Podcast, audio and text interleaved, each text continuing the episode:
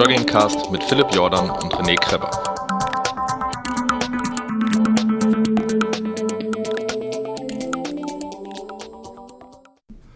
Hello, here we go again, and uh, as you see, or better hear, that uh, I'm talking English. Uh, you guessed right. We have a guest. We have an English speaking guest. We have a guest. Oh man, how should I introduce him? He's talking fast, which makes him very sympathetic to me. And uh, he makes probably the most beautiful running vids uh, that are on the internet.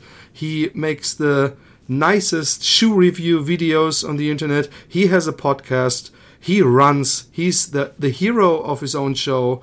And he loves beer. Need we say more? Hello, Ginger Runner. Welcome to the show. Hey, thank you very much for having me. Really appreciate it.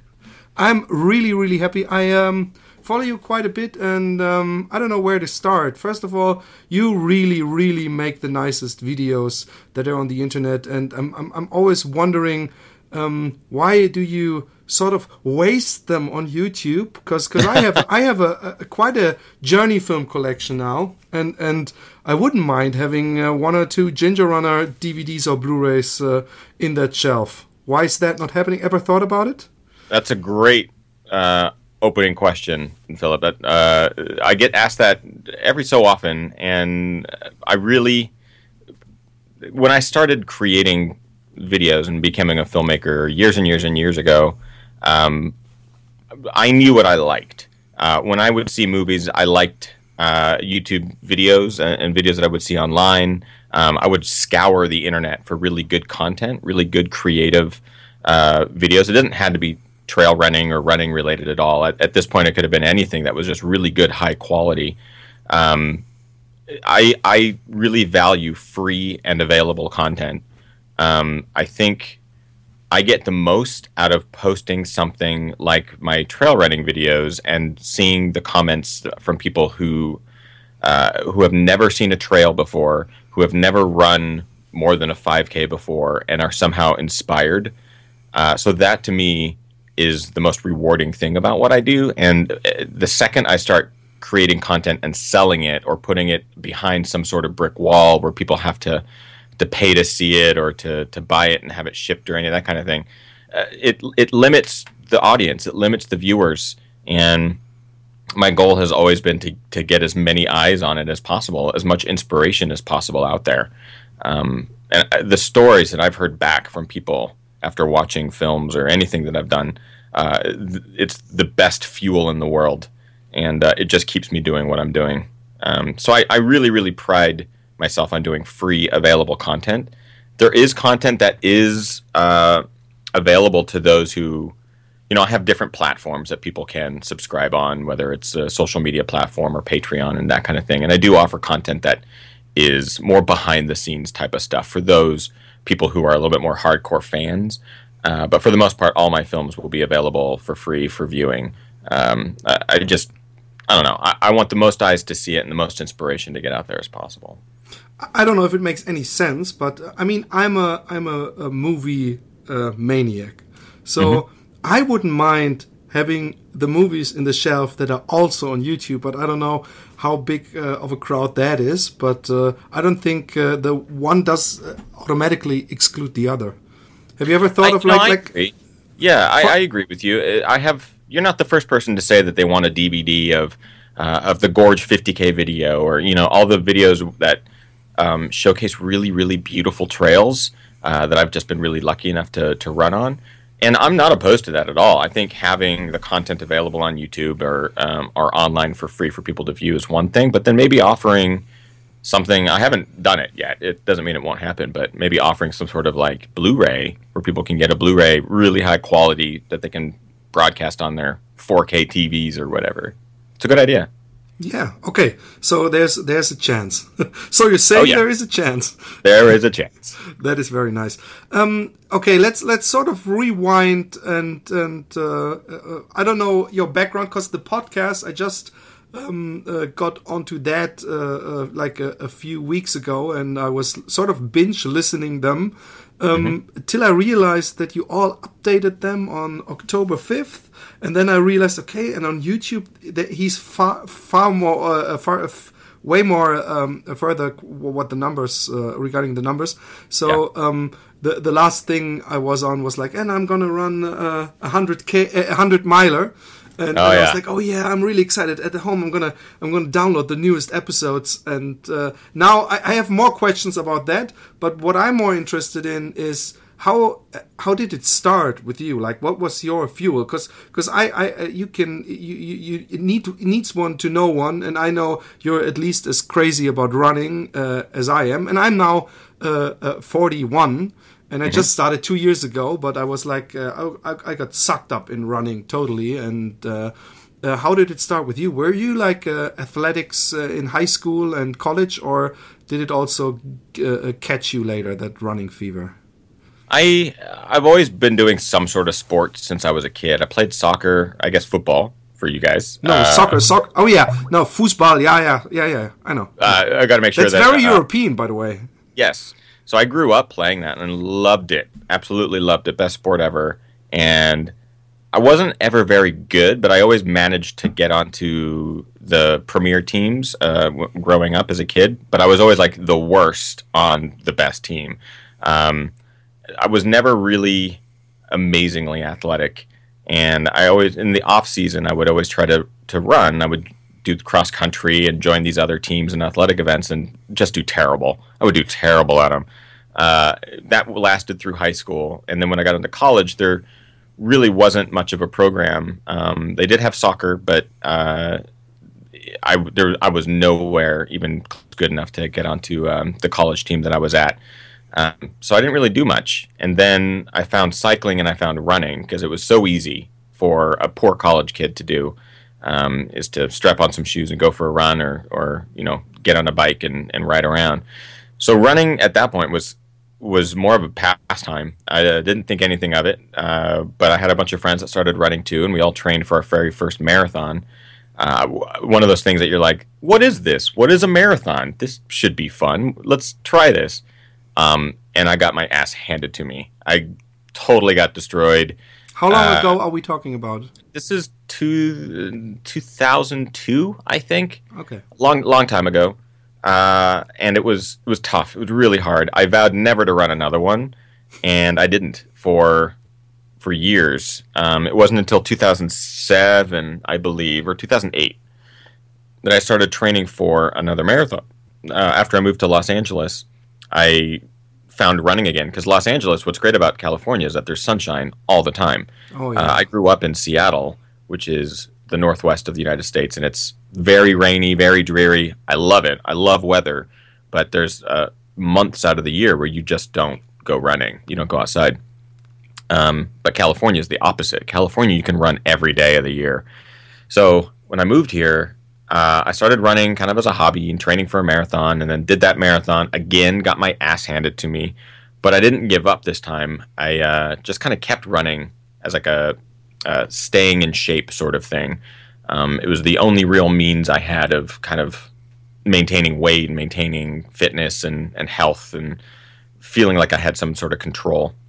And as the years went on, I was I was on YouTube doing other content. I was doing sketch comedy and doing lots of collaborations with big YouTubers and, and trying to go the route of um, being a full time YouTuber, which is a which is an actual job, uh, creating content on the regular. But I just never I never really found my voice. I, I, I didn't have a lot of fun and it was it was hard because I moved to LA to be an actor and I found YouTube to be a good outlet to do uh, the content that I wanted to do. Um, but in the in my free time, I would still be running, and that running kind of gradually turned to racing, and I wanting to do like half marathons and full marathons, and what's the next hardest thing, or what's the next beautiful marathon I could run, and I, I would scour the internet for reviews of gear. I became a gearhead and shoes and backpacks, and like I wanted to find out everything about everything. The problem is that the only reviews I ever found were either written reviews that were really detailed and really in depth and really long, uh, but they were written. Or the video reviews that I found were the brands themselves yes, advertising the products, exactly. uh, or someone that's being paid privately by a brand to advertise and talk about a product. Uh, and I was like, this isn't this isn't how it should be. and that's kind of when the seed was planted um, that I wanted to dovetail two different hobbies. One was creating content online for an audience uh, where I basically could be my own boss and create content that I wanted to create, but then also have fun with it and involve running. And b- before I knew it, I was doing product reviews. I was reviewing gear that I had in my house that I purchased that I'd been running in for a long time, and uh, it kind of began to catch on.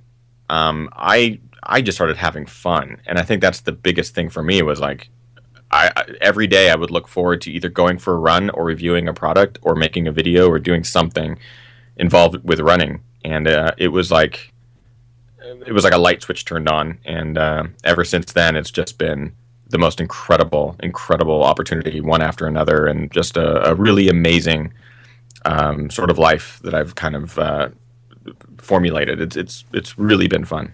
So you're living of it now? I'm doing what? Are you living off it now for of your YouTube channel, or is uh, do you? I am. Have a, okay, that's nice. To Yeah. hear. Yeah, it's. Uh, I mean, by no means am I making a great living, but it, it's paying the rent, it's buying the groceries, and it's paying the gas. yeah. Um, and it, and it allows point- you to run a lot. So that is paradise. Yes. It? Uh, and that I mean, I, I'm older now than I was t- when I moved into Los Angeles. When I moved to Los Angeles with these huge dreams uh, of being a famous actor or a comedian, there's just so much that is involved in that sort of grind, and a lot of uh, a lot of people saying no, and a lot of people telling you you can't do something before you find any sort of success. And with Ginger Runner stuff, it was the first time when I felt like I had control over my destiny rather than someone else. And uh, it's it's just grown. And every year I've told myself, this is the year it becomes a job, or it becomes I don't want to call it a job because it's not a job to get up, go for a run, and then come home and then review a product or write a write an article or do a podcast. Like I don't consider that a job. I consider that a, a career and a lifestyle. Like it's a choice. Um, so but so over the years it just kind of gradually became something that i promised myself would be what i do with my life and uh, i would say in the last year and a half two years that's when it really finally turned the corner and uh, 2015 by far has been um, just the best year of being able to do this 100% full time That is so nice. I mean, I'm an artist, so I know everything about it. Yeah. And uh, I'm ha- very happy to be able to live off it, but I'm also not uh, uh, living the life of the rich and famous. But uh, it pays the bills and it makes me have a wonderful life. And we only have one life, and it Yeah. makes it able for me to uh, possible to run a lot. Um, your movies are so incredibly. Um, so much love for detail. Um, I mean, I, I just uh, I, I have a brother who lives in Atlanta, and that that is always a possibility to get um, my hands on, for example, Journey films. And I just got three new Journey films, and uh, Unbreakable is, is, was one of my all all time favorite movies, and I got three other uh, other ones. And uh, after watching your movies again now because of uh, this podcast, I, I really have to say, I mean, your stuff is almost not. No, no, it, it is definitely uh, more love to detail, a, a lot of um, nicer camera work, and I have to ask you about that. By the way, how how exactly? I, I think you're working with the GoPro, right? yeah um, I, I, i've just now kind of built up the arsenal of equipment uh, i'm a huge JB Benna fan by the way um, yeah, me too. I, not, I don't like- want to. I want to uh, just. oh yeah for sure I want to up you, not down him. uh, but we both agree that he's he's phenomenal. For those who maybe are listening that, that don't know, he's uh he's the filmmaker that created Unbreakable, one of the best best films in, in running and ultra running ever. Yes. and uh, he continues to just deliver with really great work. Um, we definitely differ in our styles in the sense that I'm always trying to create something new every week. And that, that becomes a challenge, whether it's a review or a race video or some running video. There's there's at this point that I know of, not a single other um, running filmmaker that is creating a new film every week. That poses its own challenge. So I do have to skimp um, in some places because I'm I fund all my own stuff. I don't have brands coming in to fund it. I don't have you know I don't have DVD sales to fund it. I'm funded by my viewers. 100% through Patreon and through the other uh, supporting channels that way. So when I am using equipment, this is the first time in the last month that I've actually had a new camera in five years. Um, I still have the same GoPro that I started with, which is a Hero 3 Plus, and that is uh, in, in, the states it's like $399 when it first came out, and that was it.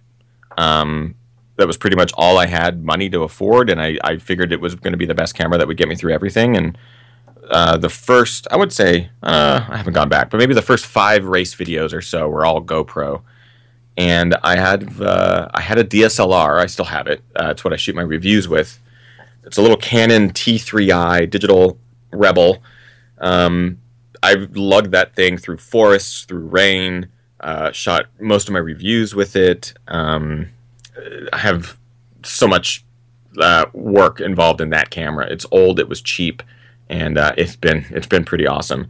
Um, in the last month, I just kind of upgraded some gear to a more uh, just it's a higher quality 4K DSLR camera that I can shoot some video with. I'm still playing with it. There's still so many features that I'm like overwhelmed by, but uh, I'm really amped to play with. And yeah, so it's the first time that I've actually been able to add to my to my arsenal because I'm you know a zero budget filmmaker type of guy. For me, it's always been about the story and about the visuals uh, more than anything else. But um, a lot of videos. What I love about your videos is that they show some, no, not a lot of truthfulness, like like the fear before. Uh, a big uh, uh, long distance run, like mm-hmm. like a, 100k or a 50k or a 50 miler, and and what every runner knows, the first marathon, the first half marathon, and um, I, for example, I have uh, I have a trail marathon in two weeks, and and I want to take my GoPro, but then I'm thinking like. Uh, and that's what I'm interested in. Also, is like, oh, should I take a second battery with me, and and, and should I take a second uh, a smart card with me and will it be a pain in the ass to carry this uh, stick with me all the time and yeah. then the next thing is will i take because it's winter here and by the way it's not california i think yeah. even seattle has better better weather than we have it now here oh. And, but i think running in the winter and it's cold has its pluses too. But yes. it's mostly when you're back home. but yes. but um, then I'm, I'm, for example GoPros. I, I, always thought it's underwater thing. I'm not, I'm new to the GoPro world, mm-hmm. but. Uh, you must run with an open casing, right? Otherwise, you couldn't talk to the camera and would sound shitty. And then, then I'm, I'm, I'm like, what does he do if it starts pouring like like uh, or okay then you're in california again but but yeah. what what exactly is your preparation when when you go for let's say a 50k uh, do you take extra batteries? Do you have a, a, a, gopro where the where there's a screen in the back? Do you use your smartphone uh, to bluetooth the screen to to see? Do you even control the image or do you control it like uh, feeling wise so I am, uh, as I kind of mentioned, I'm just super minimal. Um, I I try to do as little as possible. And when you're in a race environment, if you're in a 50k trail marathon, trail 50 miler, or whatever, I, I don't want my mind to focus on my gear at all. I, I because you go through those really dark places that you, you would mm. rather try to fight through those purely off of, of uh, ability to finish the race rather than have some sort of distraction like, oh, my camera battery ran out, or I'm worried about not filming this, or the audio, or getting my camera wet. Um, so I try to just be as minimal as possible and also be as open to ha- anything happening as possible. Um, there's been multiple runs where I brought my GoPro where the battery died. Uh, I didn't have enough power. Um, something went wrong with the memory card and you just have to give up. Like you just are like well i can't film the rest of this so this is this is done. I'm not going to be able to finish this video. And you just have to be okay with that. Uh, when i so if i'm preparing for like a race um, you really you, it's a roll of the dice. In california you have the benefit of saying oh it's going to be sunny. It's going to be sunny and it's going to be 65 degrees Fahrenheit, and you're not going to have any problems. No rain, no issues. So you can bring the GoPro with a um, the skeleton case, so it has audio or has holes in the plastic case that where audio can get through. Um, so, but most of everything that I've shot with my GoPro has been with the GoPro in the skeleton case. If I'm racing out of state uh, in Oregon, Washington, anywhere in the United States where it could potentially rain, uh, the hundred miler is a perfect example.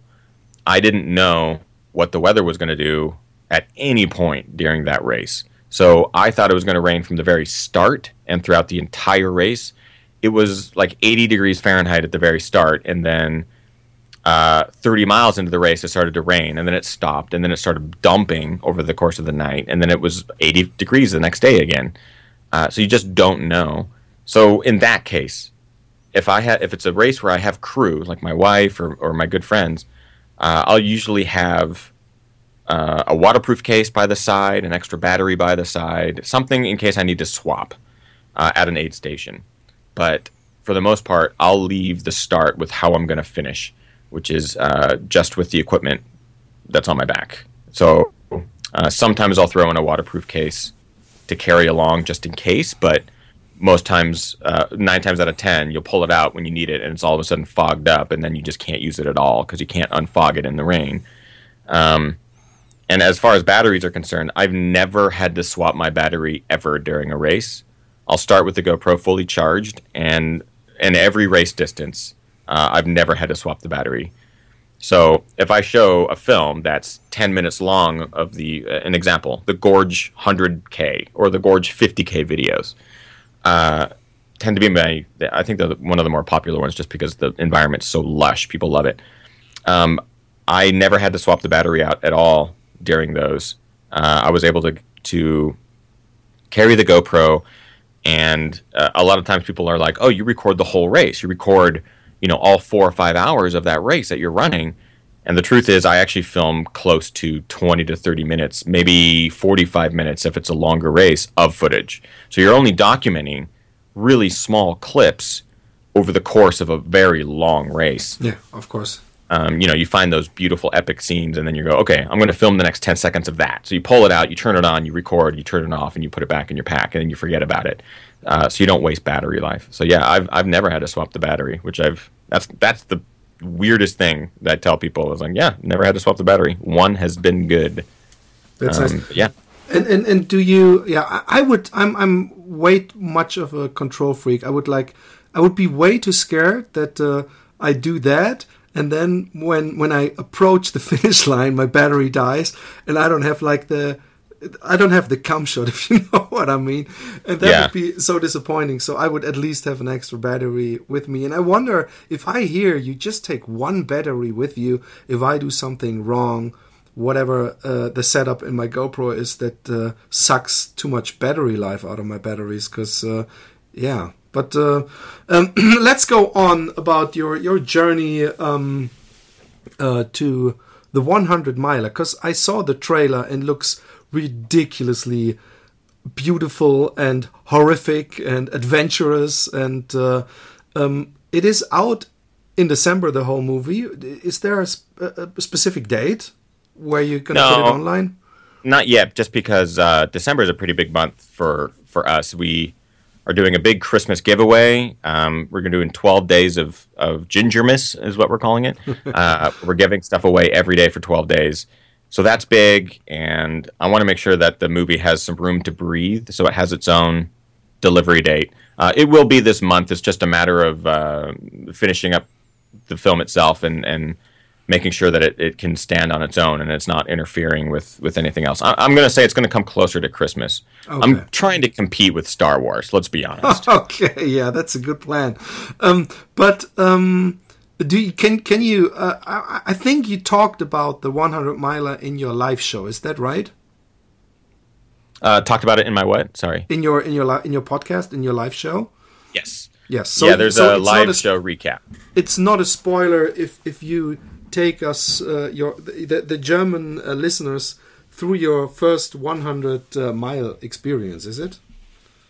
No, I'll I'll leave some of the end maybe for for either yeah. that podcast or for the for the film, um, since the film is kind of hot on my plate right now, uh, and I think people are really going to like it. it. And nice. I, I was I was running with someone today who hadn't seen the the live show where I recapped it, but they had seen the trailer, and they were like, I was tempted to go look up the results and see see what happened, and he's like, I didn't want to do it. I want to wait for the film. So I was kind of, I was, I was like, that's that's kind of cool that someone doesn't know if I finished that race or not, and they're gonna wait for the film to find out. So uh, I won't spoil the ending. Um, if you do want to go find out, the results are online. I did a podcast about it. Um, it was really difficult, Philip. it was really hard. Uh, but, have you done done hundred yet? No, I I've done. I, I started just two years ago, and I did uh, right. this summer. I did my first 55k trail, and it was nice. also my first trail.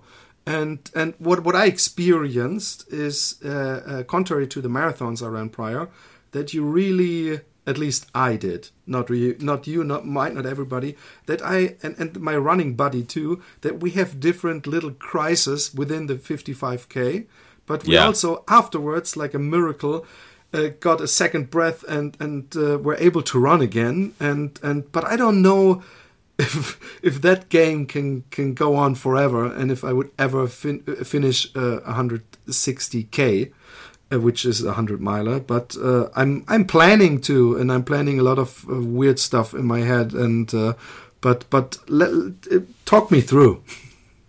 There's uh, first of all, I'm I'm there are a lot of guys and girls that are that have done many many hundreds. I've only done one at this point, and it's not. I'm by no means an expert uh, if anything, it was a huge learning experience um, for me. So I'm not, uh, I definitely don't want to tout that like, oh, I ran 100 miles, I know everything. I do not, uh, as my story will probably tell you. Um, but I just know from running the number of ultras that I've run is that it will get worse, and then it will get better. It might get worse again, but then it will get better again. um, there are waves of ups and downs in ultras, no matter the distance uh, it will try you and test you, and it's it becomes a huge battle of mental game um, uh, on whether you can continue to push through physically. And uh, it's an absolute test of mental fortitude. That's that's pretty much it. They people have talked about that for years, and that's been the biggest advice. Is yeah, you'll be you can go into an ultra completely trained, but there just comes this point when it becomes a complete mental race more than anything. It's it's your mind battling against your body in a, in a war, and it, you just hope that your mind wins and, and convinces your body to move forward. So with Cascade Crest, it's a hundred miler in Washington State. Um, when I was choosing my first hundred miler, I wanted to choose one that meant something to me. There are a number of hundreds around the United States and, and the world, um, but around the United States that that means something to a lot of people. And when I put out there that I wanted to run a hundred miler, I got countless emails from people saying you should run this one, you should run this one, and uh, we'll give you free entry to this one. Come run this or do that, and uh, that's all going to. They're all on my bucket list now because they all sound incredible. But for me, I wanted my first hundred, uh, something that I didn't think humanly possible. Uh, to be in some in, in, a location that meant something to me. So the Cascade Crest 100 miler takes place 20 minutes from where I grew up, uh, in the Cascade Mountain Range of Washington State. It um, most of the trails run over the ski hills that I used to ski as a kid, uh, but obviously during a summer month, so there's no snow. And I didn't even know that there were trails there as a kid. So part of me was just kind of drawn to this region. Now that I'm an adult, now that I'm a trail runner running ultras, what cooler experience would it be than going home and running on the mountains that I used to only see covered in snow? Uh, or experience covered in snow. I would hike out there every once in a while, but but rarely would I do any sort of summer sports out there. So that's what drew me to it. The race itself was also recommended to me by a number of friends who have raced it and uh, done very well there in the past, including Gary Robbins, Yassine Diboun, and uh, James Varner, and a bunch of local guys and girls. Um, it's notoriously tough. It's a it's a very tough race. It's a mountain hundred. Uh, we refer to that in the states as describing a, a hundred miler that tends to take you over um, bigger mountains, bigger peaks, more elevation gain, uh, a lot of single track, rugged single track, technical single track sections. Uh, basically, kind of puts you out in the elements and really challenges you. Um, there are 100 milers that are less mountainous or takes you through um, more rolling hills. Uh, a lot of those out here, but this is definitely classified as a mountain 100. It's a qualifier for both UTMB, it's a qualifier for Hardrock, as well as Western States. So it's kind of the trifecta. Um, that's also testament to its toughness. So I knew going into it that it was going to be a big challenge, but that was something that really intrigued me. And it's also considered an old school 100, and I didn't really understand what they meant when they said old old school 100. Uh, I now have come to learn that it's it's a small town, it's a small group of volunteers, a small race director crew but it is such a family atmosphere. There's not a lot of people that run it. It does sell out, but there's I think 180 people or something, 160 people that can actually run this race on any given year. That's a sellout, and uh, so it's really small. It's intimate, and they take care of you till the very end. They want every human out there to finish, but they also rely on you to be well enough prepared to handle some of the more extreme sections as well as some of the more extreme elements. Um, so it, it was definitely heavy on my mind.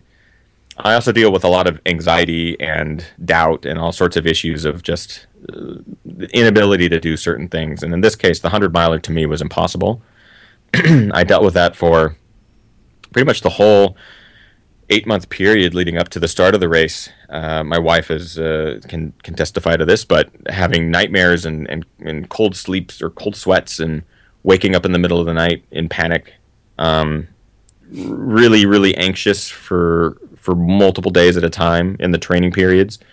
Uh, and as the week started getting closer to the race, it was tenfold. Uh, it was a really really tough time to be around me um, because I was just so anxious all the time worrying about this race and worrying about my ability to do it. And you know in my mind i'm going well what's the worst thing that can happen? You know you you have to drop out or you get injured or you know nothing too extreme.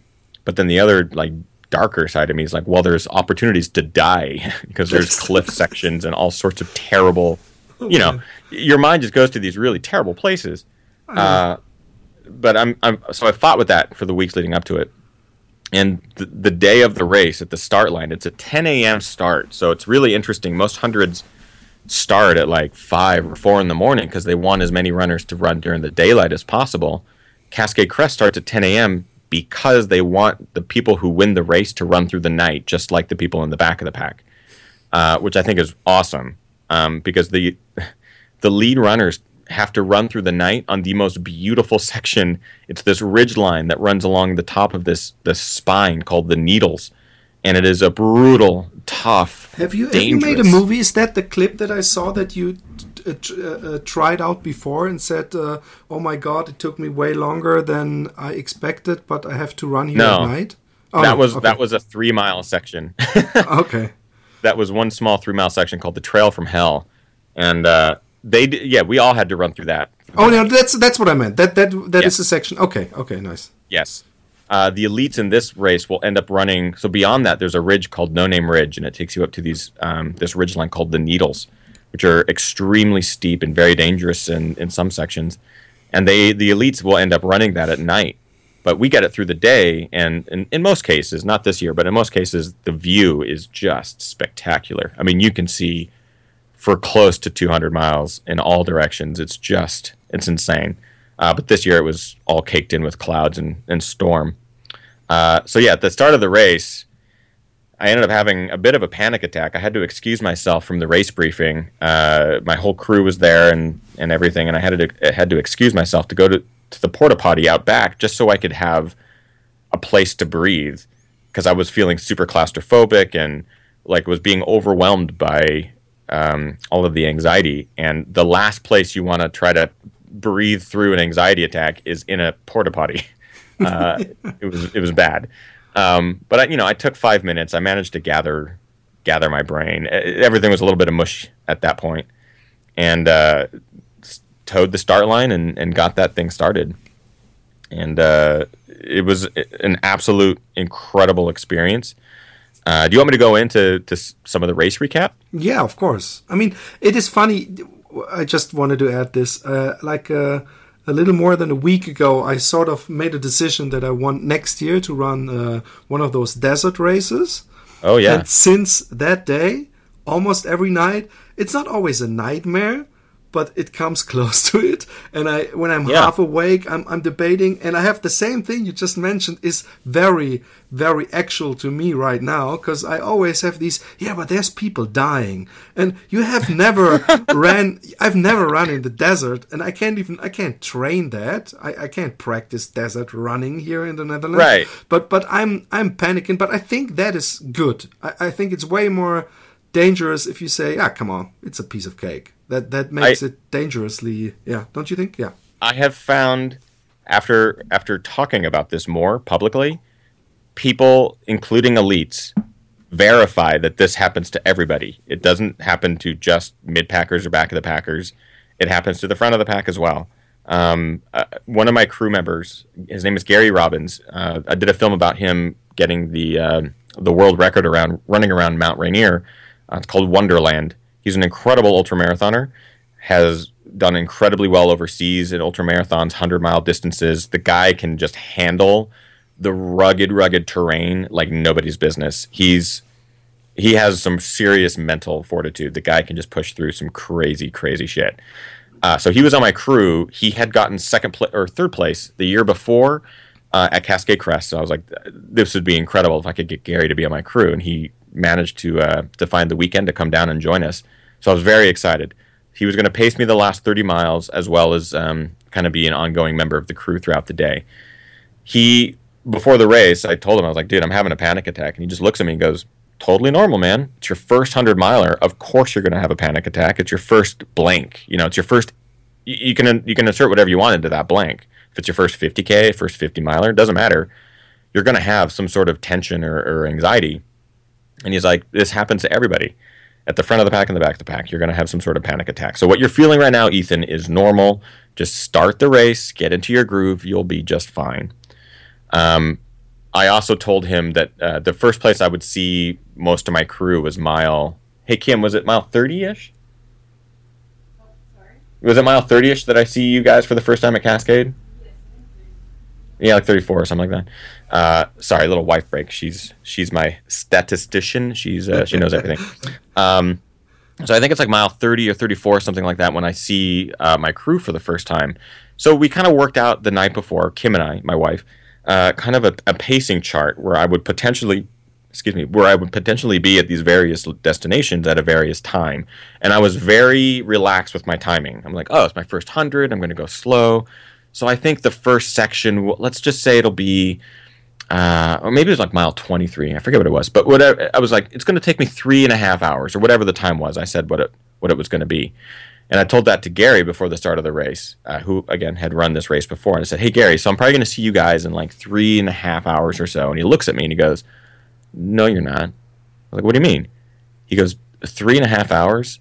That's that's the ex like that that's the world record on this course. Uh, that's the Masters record that was set last year by one of the fastest local Masters legends." And I was like, "Oh." So that's that's too fast. He goes, Yes, that is too fast. Add a couple hours and then we'll see you then. And I was like, Oh, okay.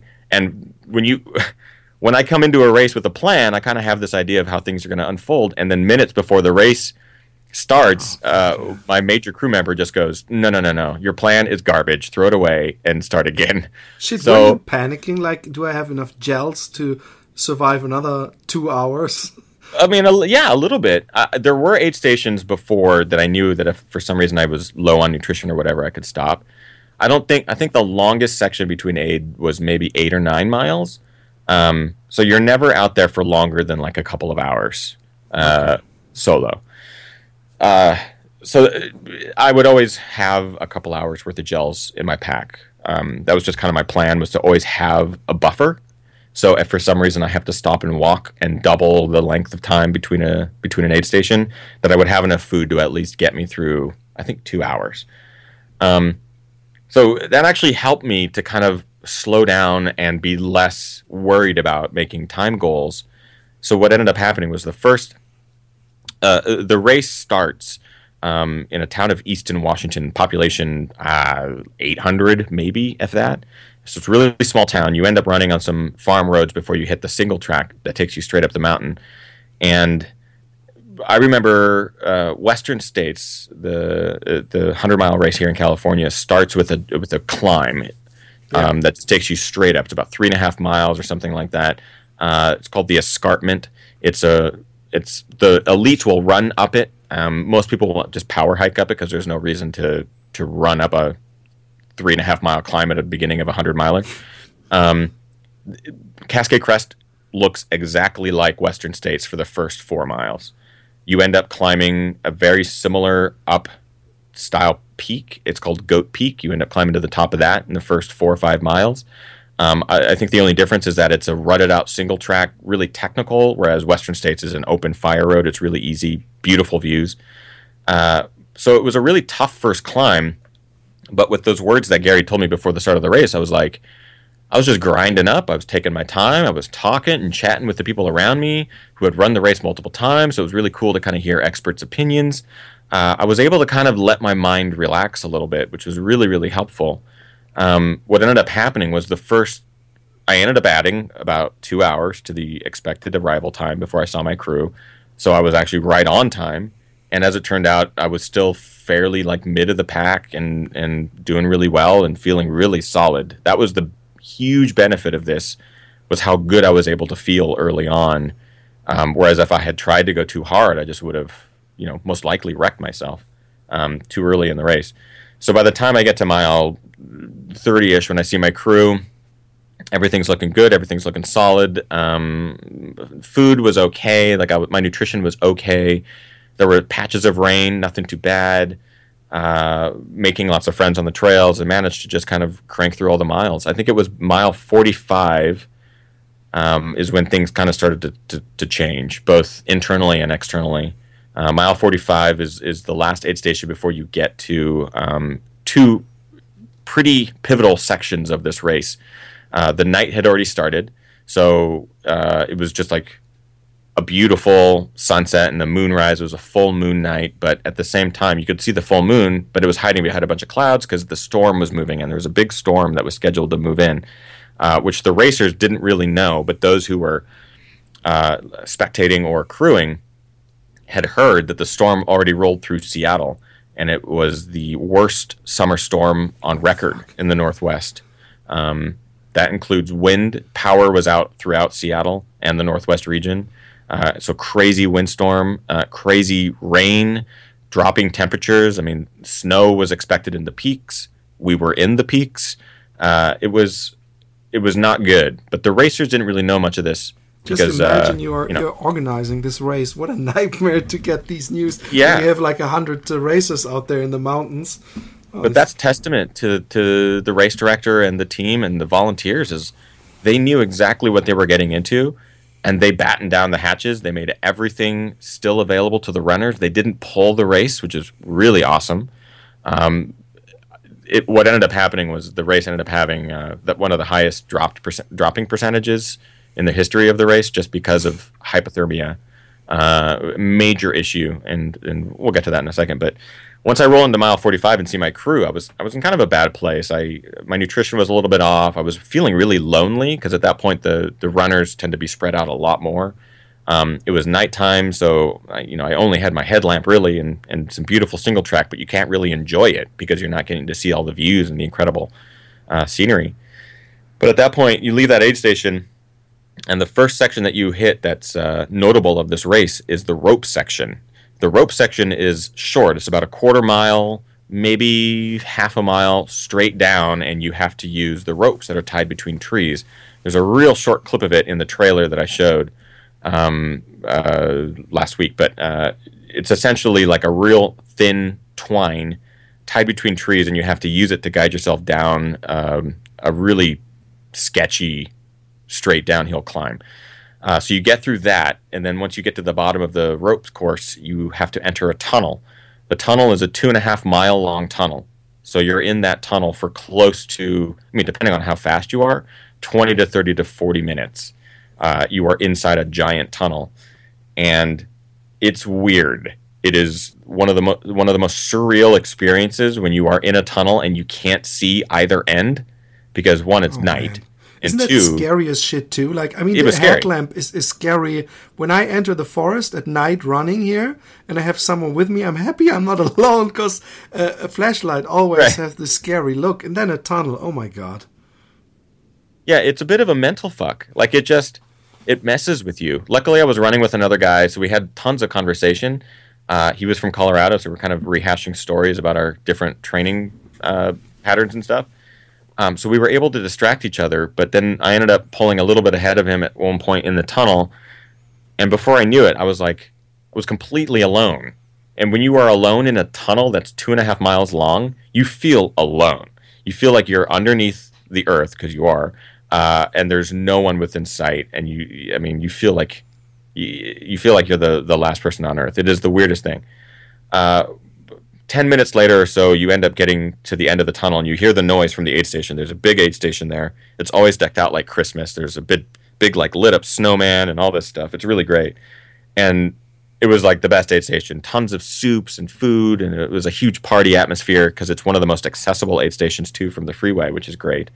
Uh, saw my crew there and picked up my first pacer, uh, which is my wife Kim. She was going to pace me for the next section, and the next section is pretty much where the race changed for me.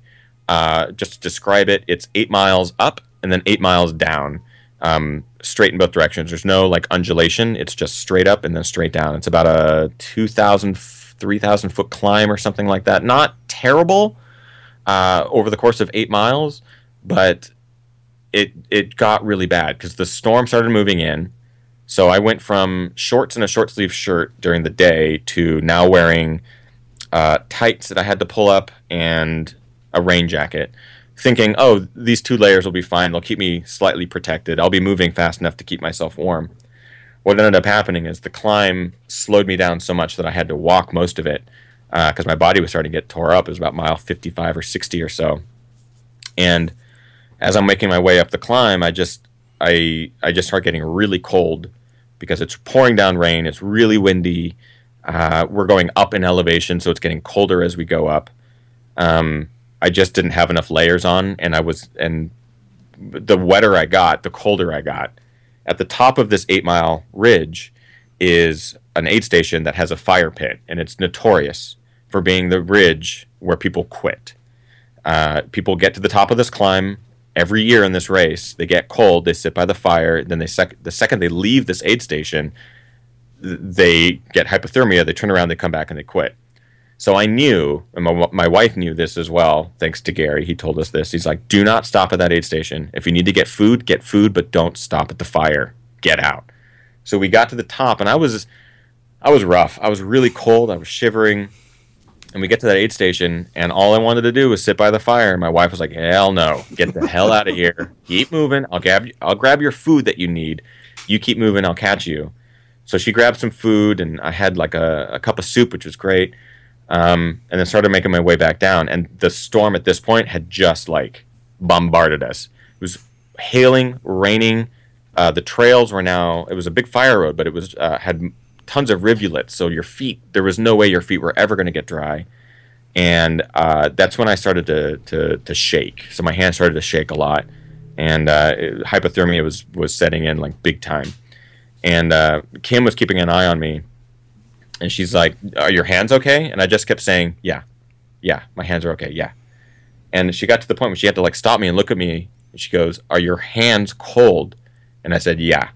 My my brain had just turned to mush. I guess what happens with hypothermia is that you you basically go down to your basic functions, and your brain starts losing some of its function, So you just kind of become a dumb child. So I ended up answering the same answer to every question she asked, even though it was wrong so if your she's like, "Oh, your hands okay?" Yeah, hands are fine. The reality is, no, my hands are not okay. But my brain did not say that. I could think it. I was thinking like, "Oh no, you're you have hypothermia," but my brain just kept saying everything is fine. It was the weirdest thing. So I'm shivering at this point. She pulls out both safety blankets out of our packs and and wrap me in the uh, safety blankets. We only have seven miles of straight downhill, and it was the like the breaking point for me whether or not this race was going to happen or not, um, because I was so far over the edge of hypothermia that if I, even if I do get to the aid station, there's no way I can come back from this. Um, my nutrition's now off. Uh, my body is just way too cold. I'm too wet. It's like there's no there's no choice but to drop. So we get to the bottom finally. I'm barely moving. I'm wrapped up in these foil blankets. I'm making this like that the noise that those safety blankets make is just you can hear it a mile away. So as I'm rolling into the aid station, all you hear is this, you know, just like foil crinkling. And uh, the aid station volunteers were amazing. Uh, they have all these blankets there because there were like 10 runners just huddled next to the fire, covered in blankets. Everyone had been going through the same thing. And they wrapped me in a giant blanket, and Gary was there, my crew guy, Gary. And he comes over to me, and he could immediately identify what was going wrong. So he's like, Ethan, you have a little bit of hypothermia. We're going to get you settled. We're going to get you fine. We're going to get you back out of here uh, ASAP. And in my mind, that just that wasn't even a feasibility. I'm like, there's no way I'm leaving this. Like, I'm done. I'm my race is over. Uh, he managed to convince a volunteer to let us use her car to warm me up. So we get into her car. They crank the heat. Uh, I have to strip down of all my clothes and put on fresh clothes because obviously the wet clothes are the number one priority here. Getting them off and making sure that I get dry clothes on. It was like a light switch. Taking the wet clothes off and putting on dry clothes instantly brought me to. So I was, I went from like a child sitting in the back seat, just be, having people tell me what to do, to all right, guys, we're getting out of this car, and I'm I'm going to get some food, and I'm, I can't wait to conquer the next section. Uh, the next section is that trail from hell section. Uh, so I knew leading up to this moment that like it was going to be really really tough, and it's in the middle of the night. It's like 1 a.m. or 2 a.m. No, 3:30 a.m. at this point. Um, so I like entering the aid station. It wasn't going to happen. By the time I got dry clothes, I was ready to go. Uh, so about 15 or 20 minutes had to pass before my body was ready to actually continue moving. At which point Gary was like, "All right, I'm going to open the car door. As soon as I do, you're getting out, and we're moving." We're talking mile 60, 70 here? Mile 72, I think. Okay.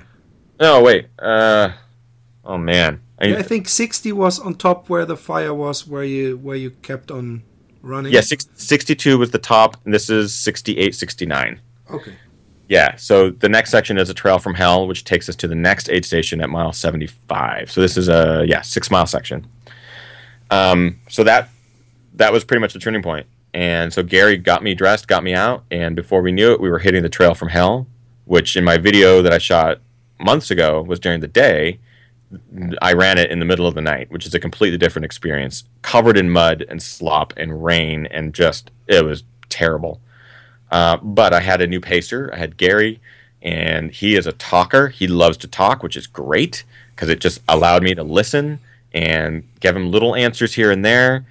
And uh, that man managed to to move me, like, con- get me to continue to move forward for the rest of the race. And uh, got into the next aid station, got hypothermia again, had to swap out my shoes, uh, had to put on a couple more jackets. So by the time I actually ended up leaving that aid station at mile 75, I was wearing, I think, four jackets and three pants, and I still was cold. Um, it was not a pleasant experience. Uh, the climb out of that aid station mile 75 is a seven mile, 2,100 foot climb. It is uh, kind of the last major climb of the race, other than the needles. The needles are very short but very steep. So each needle is about a quarter to a half of a mile long, anywhere from two to 600 feet of elevation gain in those, I believe. Um, and people often ask, how many needles are there? And nobody seems to know the answer because you can count them, you'll always lose count. There's more than you can count, there's less than you think there are. Uh, so we got to the top of that that fire road climb to the start of the needles. There's an aid station there. Gary pumped me full of more food, uh, got me to eat some potatoes and, and hash brown stuff, and uh, we left the aid station. And I'm at this point I'm a zombie. I'm so exhausted and just rot with hypothermia and recovering from that. My body doesn't know what the hell is going on. Did you did you film a lot uh, uh, with uh, on on that part anymore? I mean, if you were, I gave Gary zombie- the GoPro. Yeah. Okay, that's good. That's good. Yeah. So I kind of let I let my pacers take control of the cameras because I, I had a feeling that I just wasn't going to be very very able to pull out the camera and, and be all friendly. So I gave them the camera and said, document everything you need to document, but you know, don't let it don't let it distract you from your pacing duties. Um, but if you could document stuff, that would be really really amazing. And Gary did a great job. Uh, I tossed in some of that footage in the trailer. It's basically every shot that I'm wearing the silver jacket and the black pants. That's four. That's four or five jackets plus the three pairs of pants. Um, that's that's the section with Gary. So it was it was really fun.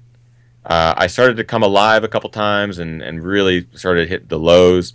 Uh, my right hip flexor stopped my right leg from lifting. I, I couldn't really like lift the leg at all. It was really weird. I just kind of became a shell, a, shell that continued to move. And every one of those needles, those little climbs, uh, hurt more and more. But I knew it got me closer to finishing the actual race. And uh, I remember when I hit mile 90 or so, Gary's like, just because you only have 10 miles left doesn't mean you're done. A lot can happen in these 10 miles. So you got to put on your big boy pants and you got to push through. He's like, I don't want you to be the guy that DNFs at mile 95 at the aid station and you don't get to finish the race. I'm like, I don't want to be that guy either. so the last descent into town is steep and technical and I've done it once before. It's beautiful. Man, it is such a fun trail to run when you can run it, but when you can't because you've run 95 miles beforehand, it sucks. It sucks.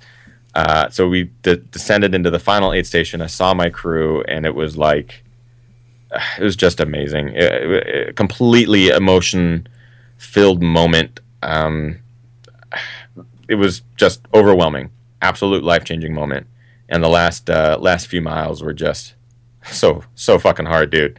Uh, just to move the feet forward, but uh, I, at this point, I'm pretty sure the audience knows what ends up happening. But uh, it, it was a, very very emotional. You DNF 100 meters uh, in front of the finish line, but, but I face plant and that's it. Sorry, guys. Oh, I have so much respect for that. I, I don't know. I mean, I, I I don't know if I'm mentally strong. I always ask myself that because I still find it getting hard with it within uh, yeah after 35k mm-hmm. i always think it, it, it starts to to to hurt yeah and i don't know if i could but uh, um, I, I want to be in that place you were in at least once in my life but yeah. i'm so scared i'm gonna be one of the pussies uh, no no no no no one of the people because because i think they came all the way up to the barn fire which is also like 60 miles. But uh, right, I would be one of them. But but uh, oh man, man, I have so much respect for those who who weren't able to make it past that bonfire because uh, you know they're living with that with the idea that the thing is is that they were all in such dire. We were all just hypothermic and in a in a terrible storm. There's no doubt in my mind that anyone that dropped there is going to come back and race and finish that thing. It, it's like there, there's no doubt because that day was a very weird day in that race's history where it just wasn't in the cards for a lot of people. Um, I think one of the very few reasons why I managed to finish, uh, in addition to my crew being so supportive and being out there in the elements with me, was because it was my first and because I didn't want to let myself down and I didn't want to let the viewers down and I wanted to have some sort of experience to walk away from it with. I think that kept me pushing no matter what.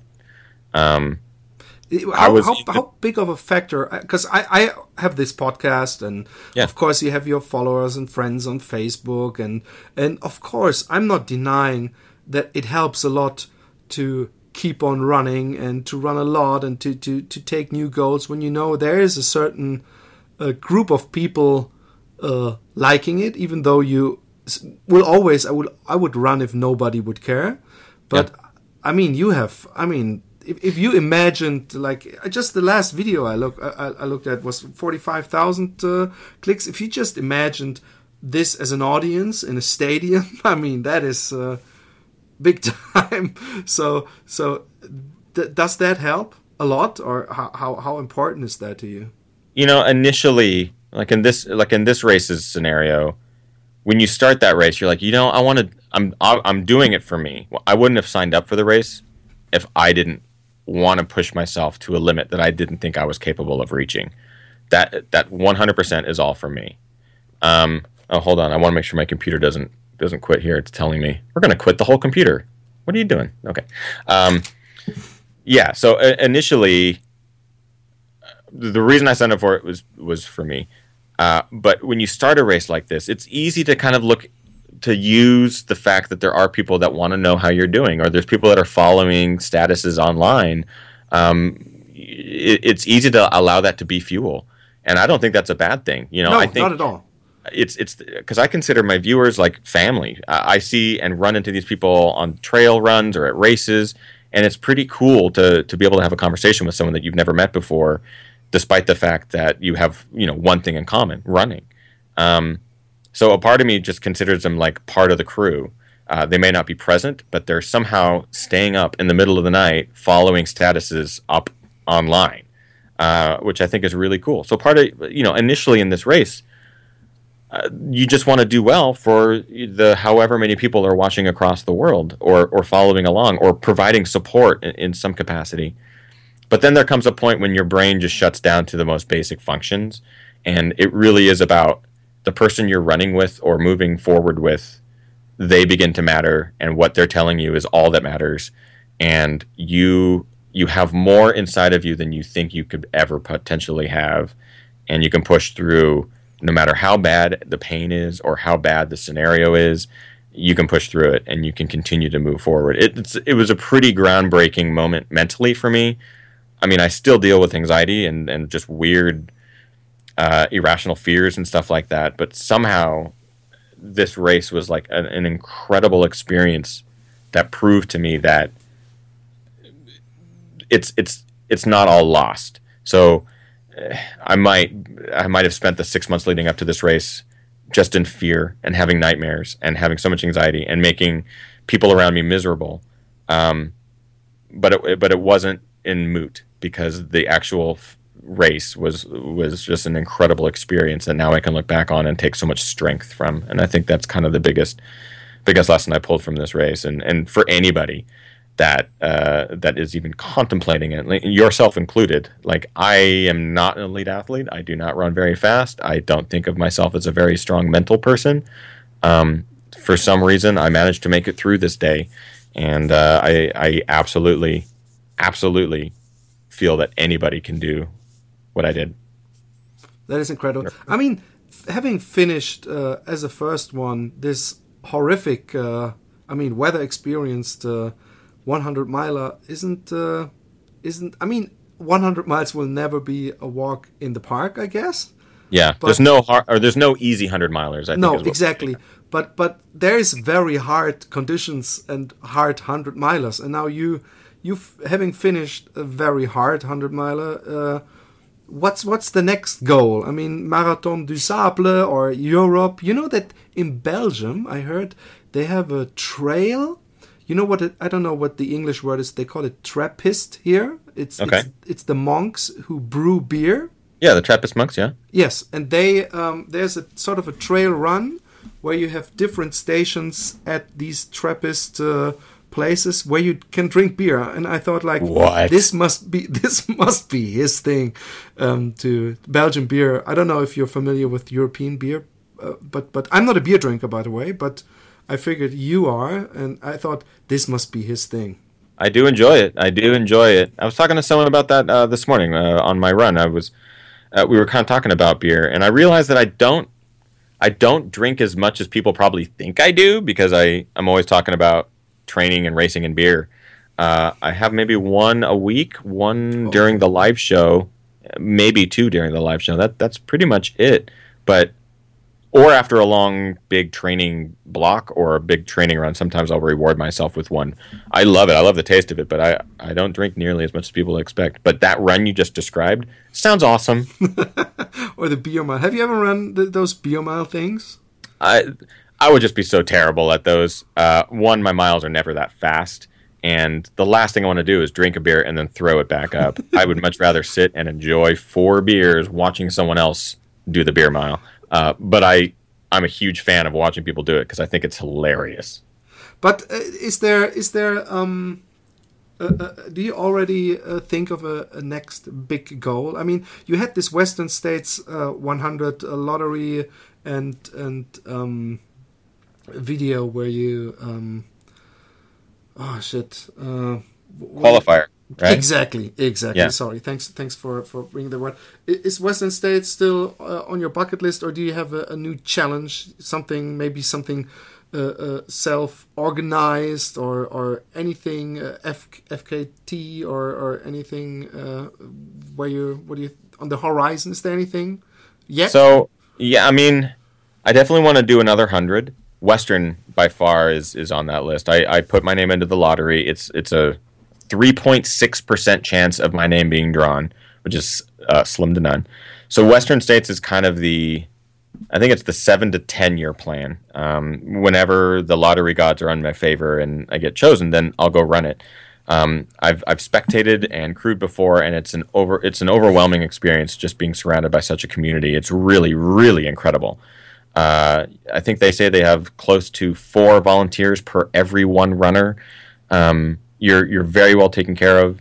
The community is incredible. Uh, that is a hundred miler that I would definitely do. There's a lot of races though that I feel like this year is kind of the year that we're, we're, I'm I'm looking at breaking tradition because I normally go do X race or you know this sort of thing at this time of year because I really love it and because it's beautiful. But I I want to start doing more adventures and and and finding routes um, that will challenge me that maybe don't have uh, the race atmosphere. I guess.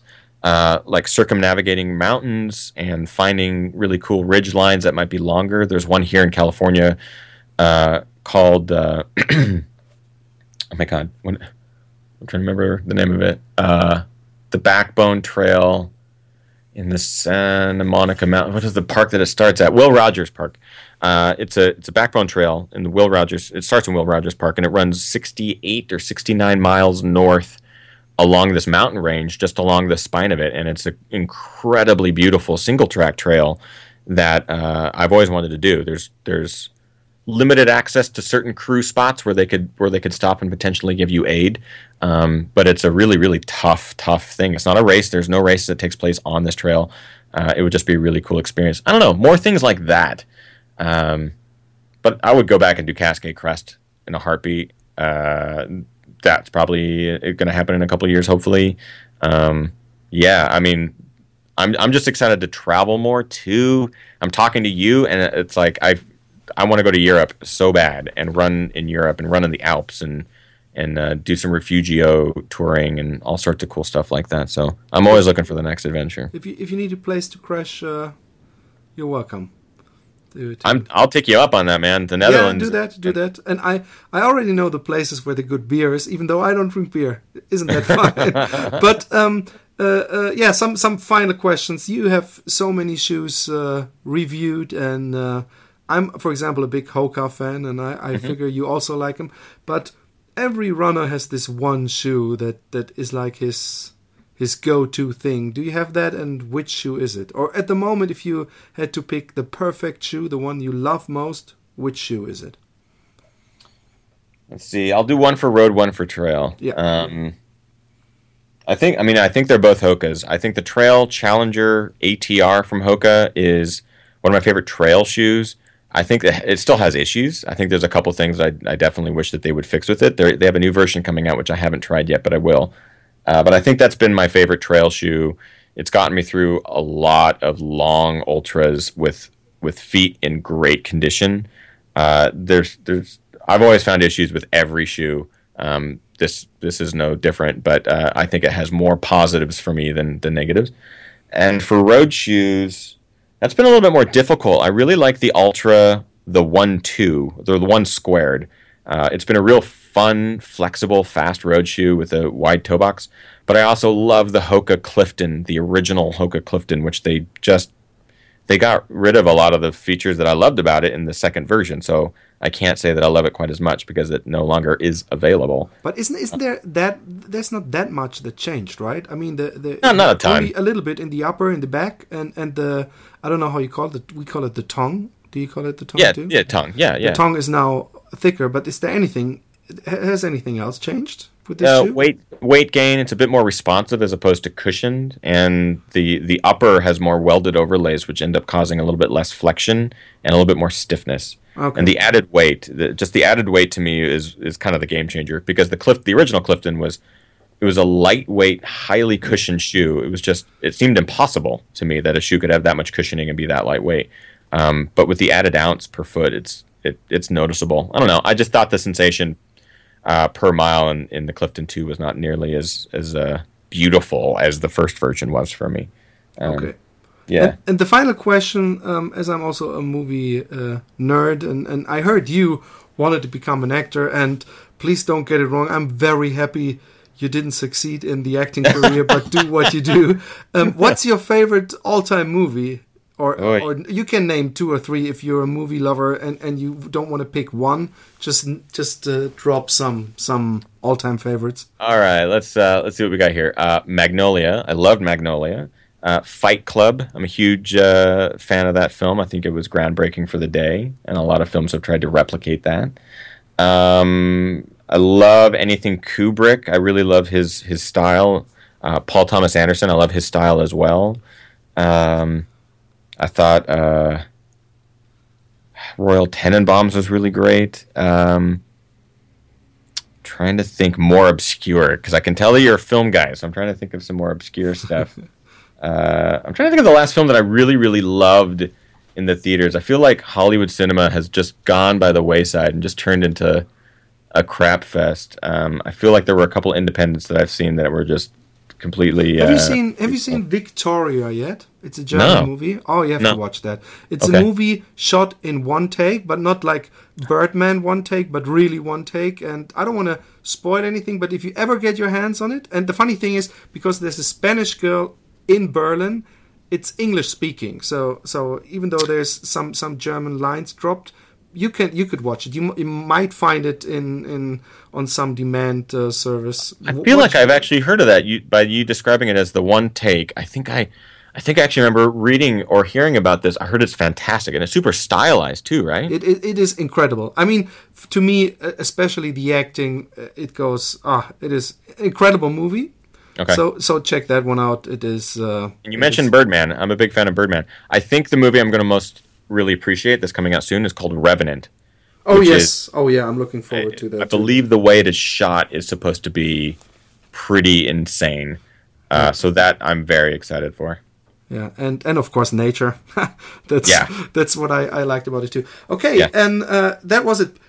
Uh, again, please keep doing what you're doing as long as you can, and uh, even That's all because of the viewers. The viewers are making it possible through Yeah. Patreon, through other uh, supporting channels like that. So I will continue doing it as long as they continue to watch. It is incredible, and keep up the good work. Uh, say hello to your wife. She, she also uh, uh, uh, is the star of one very nice uh, uh, trail movie, and um, that helped a friend of mine to to to to conquer her fears and and go for for a longer distance. And uh, yeah. It is uh, Awesome. yes, and uh, you inspire a lot of people, and I hope uh, you reach uh, because of this a bigger audience because uh, you're you're free, and uh, uh, so people go on Patreon and support this guy. He's worth it. Thank Yeah, you very much, out- and Thank you, Philip. I really appreciate it, man. and uh, uh, take me up on that offer, and uh, you will see. Absolutely. Bye. Thank you.